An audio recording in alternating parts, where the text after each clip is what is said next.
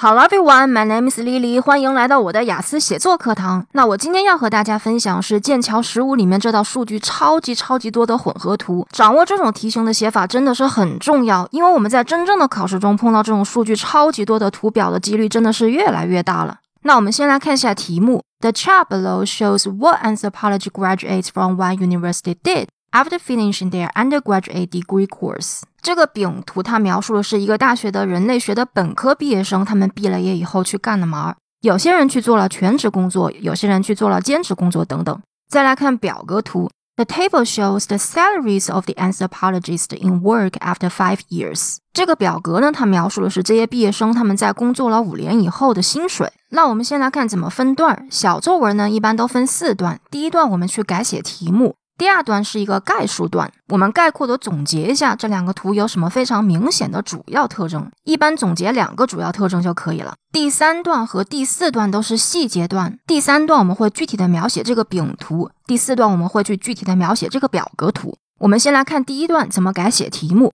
大家改写题目的时候呢，千万不要一个词一个词去改，这样是改不出来的。我们要一个短语一个短语的去改。如果能够换句型的话，最好把句型也换掉。这个第一句话是换不了句型的，没有关系，我们可以变短语。那第一个很重要的短语就是 Anthropology graduates from one university。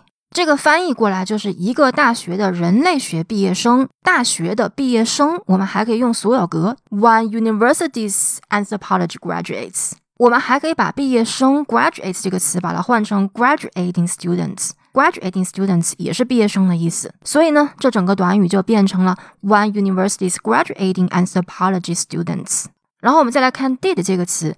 did 这个词呢，我们可以把它换成 went on to do。go on to do something 的意思就是，如果你做完一件事，你接着去做另一件事情的话，我们就可以用这个 go on to do something。这些毕业生毕了业以后，接着去干了嘛？所以 go on to do something 用在这个地方是非常恰当的。然后我们再来看这个短语，finishing their undergraduate degree course，完成了他们的本科课程。这个我们可以把它直接说成完成了他们的本科学位，finishing their undergraduate degree。我们还可以把 finishing 这个词把它换成 completing，completing their undergraduate degree。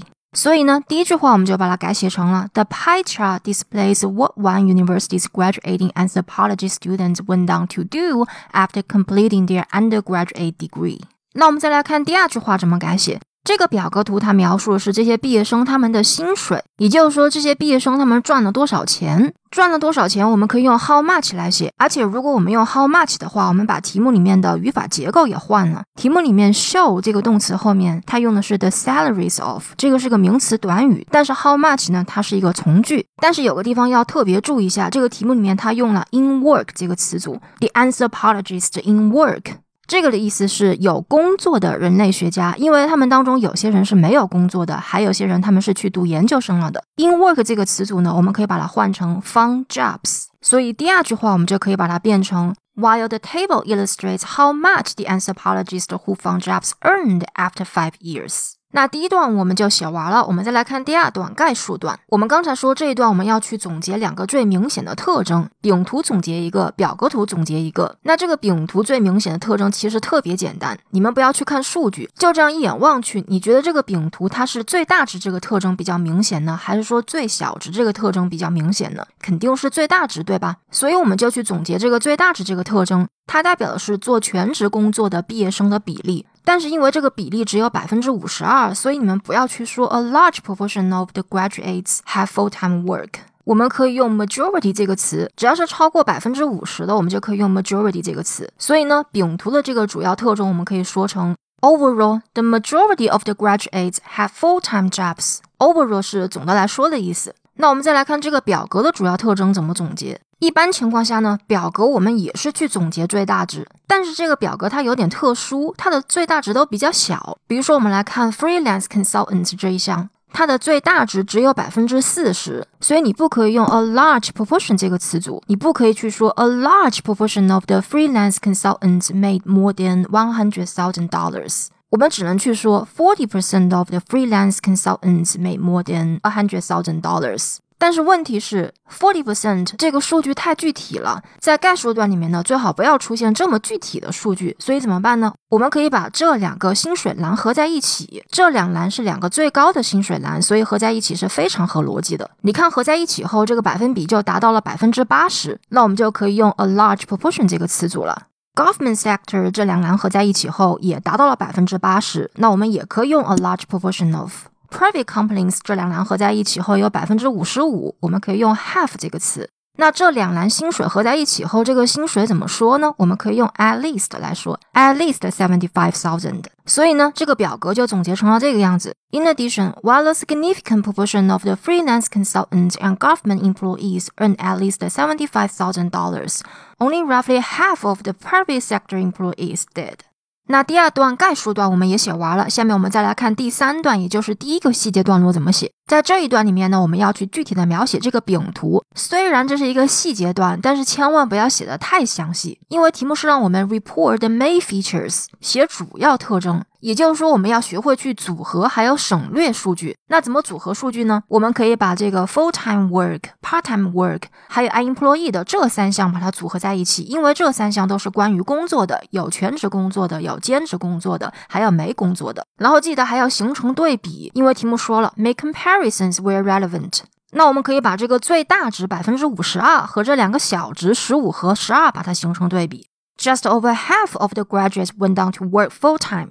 Compared with only 15% working part-time and 12% unemployed。我是用的 compared with 做的对比。那剩下这些数据怎么组合呢？我们可以把 part-time work and postgraduate study 和这个 full-time postgraduate study 把它组合在一起，因为这两项都是和 postgraduate study 有关的。然后我们还要突出这两项占的比例很小。those who did full-time postgraduate study and those who did postgraduate study while working part-time, each only made up a small minority of the graduates at 8 and 5% respectively. 最后呢，还剩下这个不知去向的毕业生还没有写，这一项完全不用写，因为这个数据一点儿都不重要，我们要把它省掉。 那这个饼图我们就写完了。最后呢，我们再来写这个表格。这个表格真的是很难很难写，因为数据实在是太多了。大家千万不要把所有数据都写出来，因为记得题目里面说了是让你写主要特征，我们只写重要的数据。那到底什么样的数据是重要的数据呢？其实我们在概述段已经挑选出一部分重要数据了，就是这两个最高薪水栏的数据是很重要的，我们要把它写出来。然后还剩两栏，当然是最低薪水栏的数据要比中间这一栏的数据要重要一些，因为大小值永远都比中间值要重要一些，所以我们可以把中间薪水栏的这些数据全部都省掉。那我们先来看 freelance consultant 怎么写。我们在概述段里面说过，很大比例的 freelance consultants 都是赚了至少七万五千刀的。这个时候呢，我们还是表达这个意思，只不过呢，我们要把数据加上去，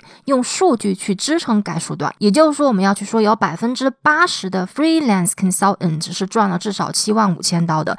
然后我们还要突出最高薪水栏百分之四十这个数据，因为最高薪水栏这一项是非常非常重要的。在这百分之八十当中呢，有一半的人是赚了至少十万的。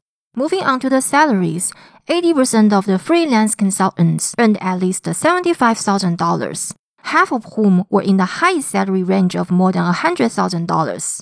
然后我们再来看 government sector 政府员工，政府员工是一样的，也是有百分之八十是赚了至少七万五千刀的。然后我们还要突出不同点，不同点是赚了至少十万刀的政府的员工的比例，要比赚了十万刀的自由职业者的比例要稍微高一些。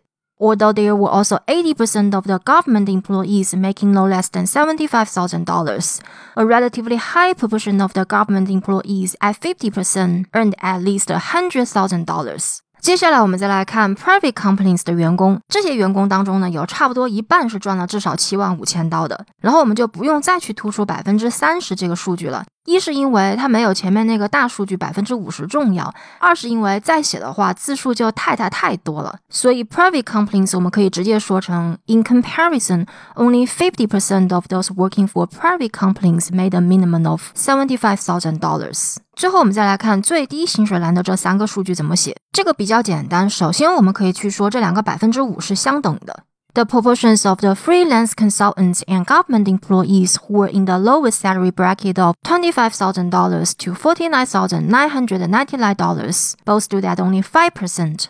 然后呢，我们再来写 private complaints 这个百分之十这个数据，突出这个百分之十要比前面两个百分之五要大一些，可以用 versus 这个词来对比。这个词是相比之下的意思，versus ten percent for those employed in the private sector. That's it. Thank you guys so much for watching, and I will see you on the next video.